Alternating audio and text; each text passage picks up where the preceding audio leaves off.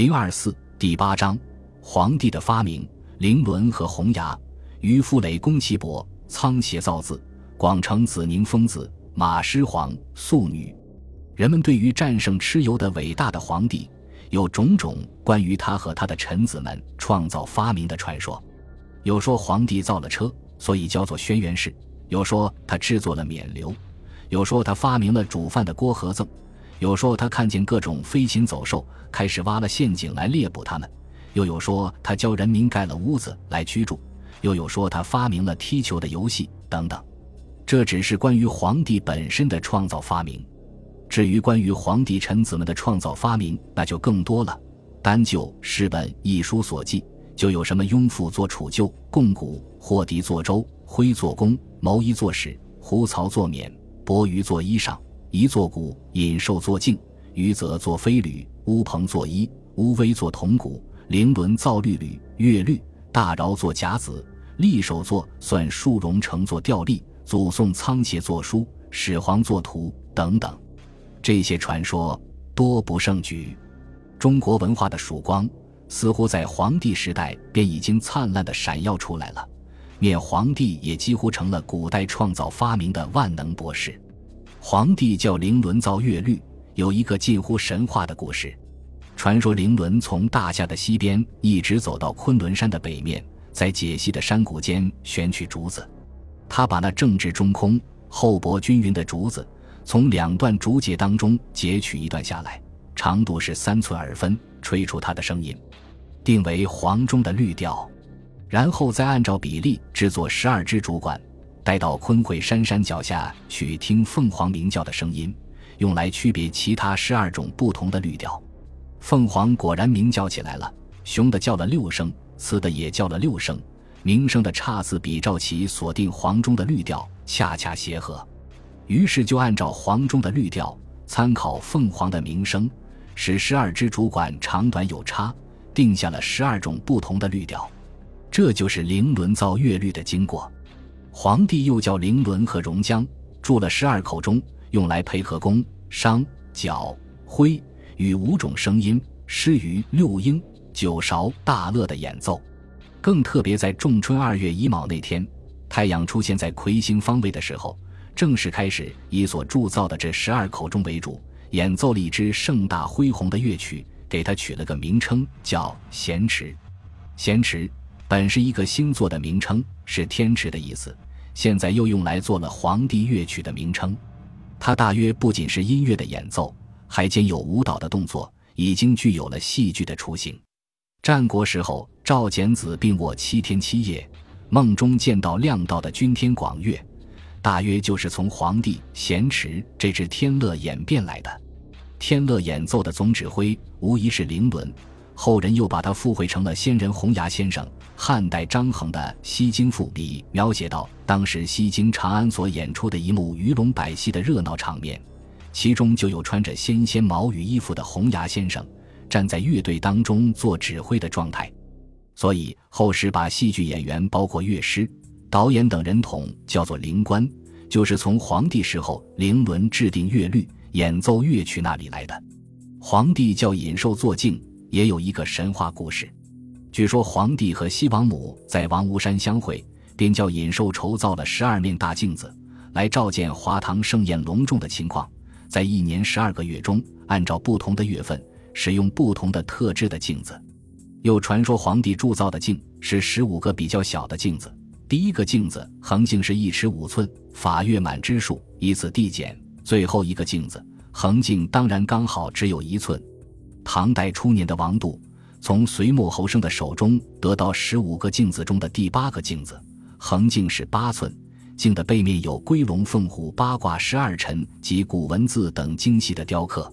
王度得了这镜，遇到不少奇人奇事，又拿它来召见了许多妖魔鬼怪。据说他便根据他亲身的经历写了一篇小说，叫做《古镜记》，后来变成了唐人小说的开山祖。乌鹏发明测造了医药以后，黄帝时代传说有三个著名的医生，第一个是渔夫。据说他的医道高明，掌握了完整的外科手术技巧。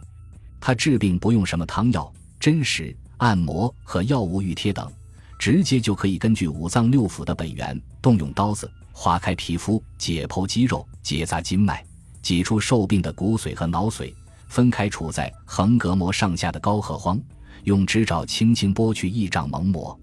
把肠胃和其他脏腑如心、肝、脾、肺、肾等都翻出来，换洗个干净。经过这番手术治疗，就能使病人的精神和形体完全改观，恢复正常。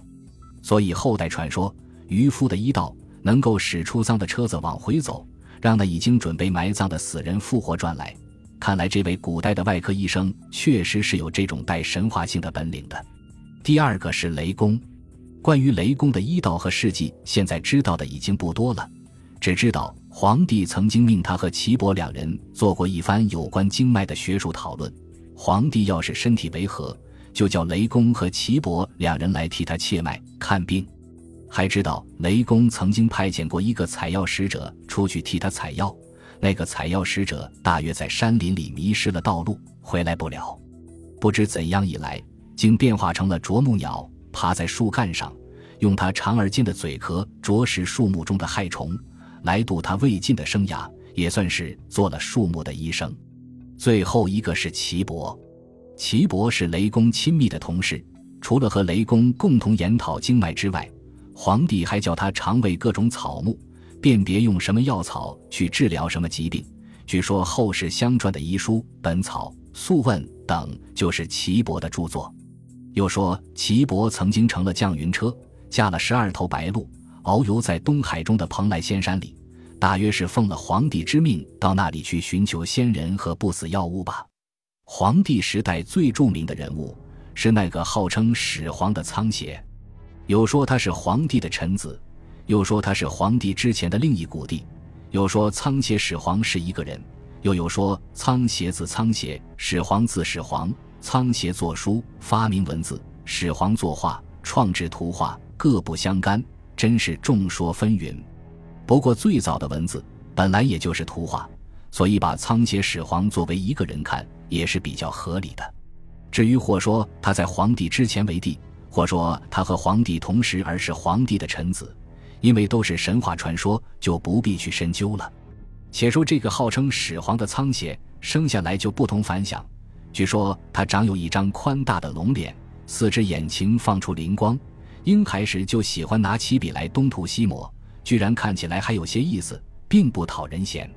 长大了就会动脑筋想问题。穷究天地万物的变化，抬起头便去探看魁星圆曲的形式，低下头又去考察鸟龟背上的花纹、鸟雀羽毛的纹彩以及山川起伏曲折的光景。根据这些大自然的现象，随时随地在自己的手掌上指指画画，于是便发明创造了文字音。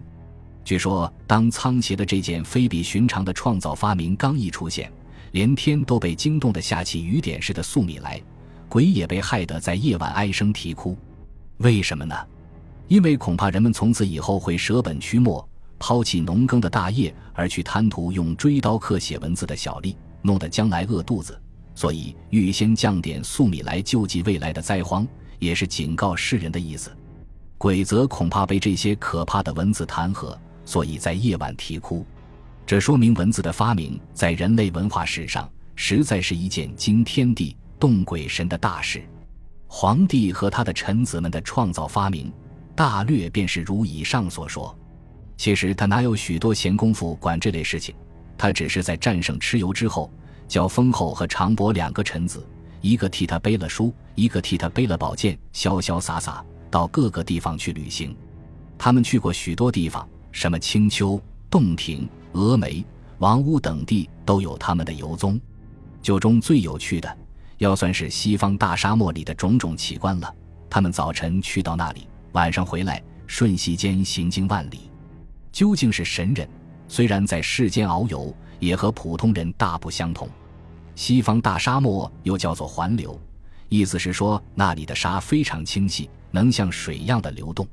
足一踏去就会往下陷，深不可测。大约就是《楚辞大招》里所说的灵魂啊，不要到西方去。西方有流沙，浩浩瀚瀚不见边际的流沙，也大约就是《西游记》里所描写的沙和尚在那里干吃人勾当的八百里地流沙河。在那里，风把沙子吹扬起来，像迷蒙的雾，有许多生翅膀的龙、鱼、团鱼之类，在这片迷雾中飞翔往来。普通人见了或者有些可怕，神人见了倒是一种奇观。流沙上又生长有一种奇异的植物，叫做石渠，就是石荷花，又坚硬又轻巧。一条茎干上升了百片叶子，一下年才开一朵花，叶子也是青绿的颜色，随风飘摇，浮在流沙的波面上，非常美观。皇帝一面到处游行，一面叫人去开采首山的铜，搬到荆山脚下去铸鼎，用来作为他战胜蚩尤的永远纪念，并不像有些人所设想的，在那里熬炼丹药。皇帝本来就是上帝。用不着模仿后世的道士们，还来炼丹修行。不过，因为他在涿鹿和蚩尤打了一场大仗，杀死蚩尤以后，又在人间逗留了一段时间，然后才回到天上，所以有些人就以为皇帝先修道，然后成了仙，其实是错误的。这都不必细说了。